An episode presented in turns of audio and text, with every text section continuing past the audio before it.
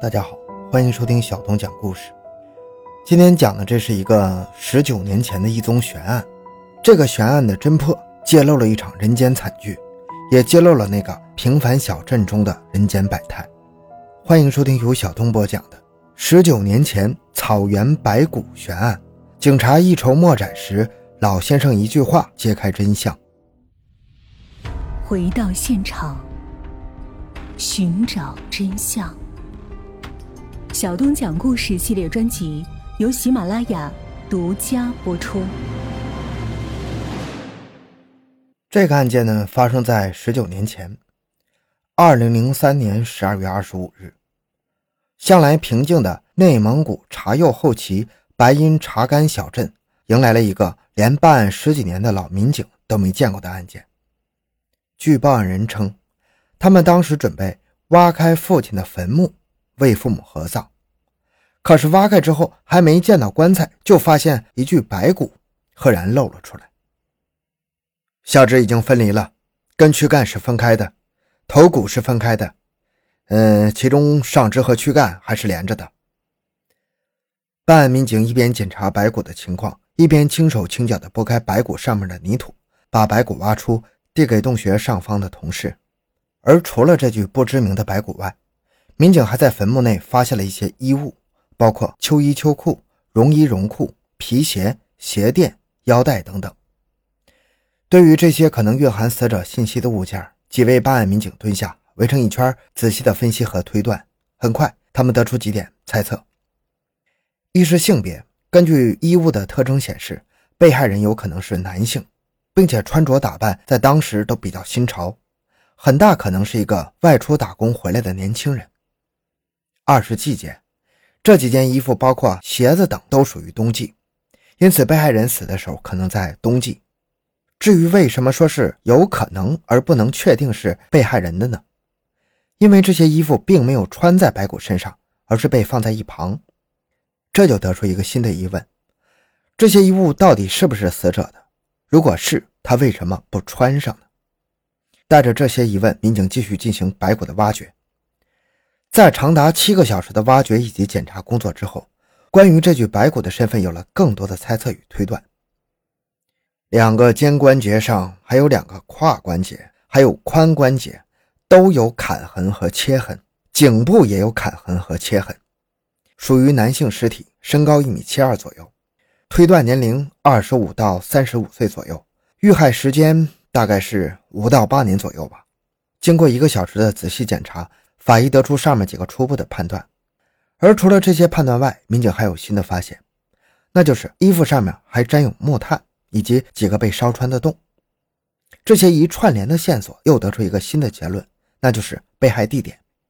冬季天气的寒冷使被害人在生了火的屋子烤火，但是因为什么事儿，他被人杀害在了温暖的火炉旁边，而木炭也随着他的反抗，一不小心弹到衣服上，留下了这些痕迹。嗯，第一地点就是他的家里面，而且还是生炉子期间，那这里就是他的遗失现场。民警说道：“性别、年龄、被害季节、被害地点都被推断出来了，但是只有这些信息对于侦查的范围来说还是太大了。因此，民警再次对报案人进行询问，询问报案人是否记得关于坟墓上异常的情况。”而报案人的回答也使被害人的信息变得更为精准。一九九八年，报案人父亲去世一周年的时候，他和家人发现他父亲的坟墓塌陷出一个洞，洞口不大，只有二三十公分。再加上当时是闰年，当地有不移土的风俗，因此他与家人决定等到来年再把土填上。但是到了第二年，他们再去坟地看的时候，发现那个小洞口的直径已经扩大到了一米左右了。面对着这奇怪的变化，他们没有声张，默默用四轮车拉了五车土，把洞口填上了。接下来的几年，他们一直没有发现异常，直到今年冬天，他们挖开洞穴的时候，才发现出现了一具不知名的白骨。距离1998年到2003年正好五年，符合民警推测的被害人的死亡时间。再加上报案人所说之后几年没有发生什么异常，那么。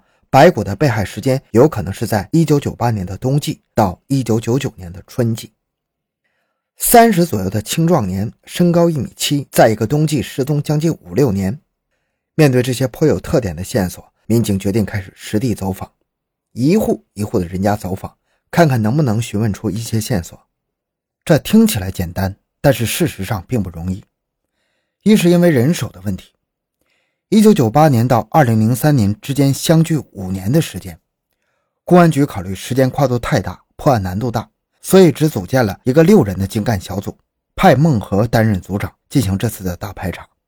第二是这次大排查的范围太广，根据多年的办案经验，孟和决定调查三公里范围内1998年秋季以来外出打工未归的25到35岁男性。三公里范围并不大，但是对于只有六个人的小组来说，要调查两千多户人家也不简单呢。但是人命关天，这六位民警面对巨大的工作量。开始了他们的走访。虽说工作任务很重，但是几位办案民警还是对本案的侦破比较有信心的。这是个年轻人，谁家这么个年轻人不见了？估计好查。时任刑警大队教导员的孟和说道。但是很快，一盆冷水就浇到他们头上。几天走访下来，他们一无所获，什么线索都没有。这怎么查呀？这是真正的无头案呢。但是好在，在他们坚持不懈的走访下，他们终于在老龙湾村获得了一丝线索。在这里，有一些村民反映，这个村里有个叫郝文明的老汉，他的女婿在1998年春天之后就消失不见了。他的女婿身材对得上，一米七左右，穿着也挺好的，时间、性别特征都与被害人对上了。办案民警立即调查郝文明的背景，试图获得更多的线索。调查得出，郝文明六十多岁。给村民的印象一直是老实巴交的。一九九五年，他的女儿嫁给了一个叫王大壮的青年，但是很快因为某些原因，他的女儿和王大壮离了婚，而且很快就再婚了。可原本离了婚就应该两清的两个人，却一直拉拉扯扯，因为王大壮一直到郝文明家中闹事儿。一九九八年冬天的一天，王大壮又到郝文明家中闹事儿，这时郝文明的女儿已经嫁了出去，只剩下郝文明夫妇二人在家。对于王大壮这个前女婿一直要求见自己的女儿，郝文明夫妇当然不理睬，把他关在了院子外面。王大壮怒火中烧，一直在外面叫骂。可是无论说什么，郝文明也没让他如愿，他只能灰溜溜的离开了。但是事情并没有因为王大壮的离开结束，因为没有人知道王大壮是什么时候离开的，又是什么时候消失的。村民只是知道，打从这一天起，就再也没见过这个年轻人。那他到底去了哪里呢？调查人员第一时间怀疑是不是郝文明所为，但是办案需要讲求证据的，因此在不打草惊蛇的情况下，为了调查清楚王大壮的去向，民警又驱车赶往了包头王大壮的老家。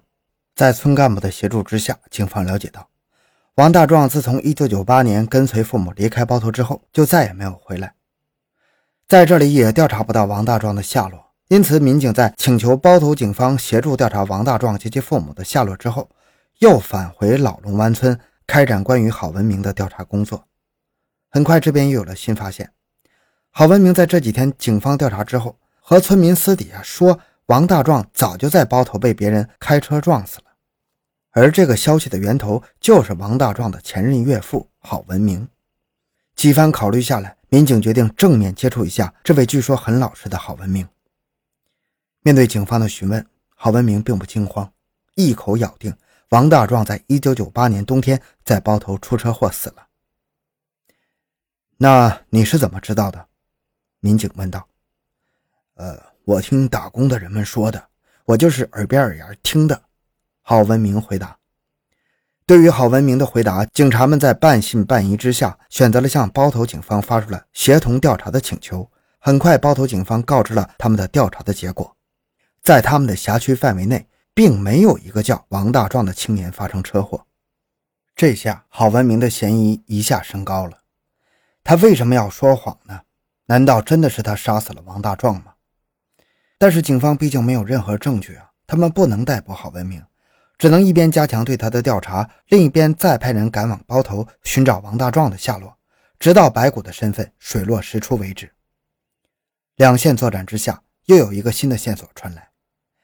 在发现白骨墓地大概一公里的阳山村，一个名叫梁兵的洋官，在一九九八年的冬天忽然失踪了，这个洋官的身高也是在一米七左右，对穿戴比较讲究。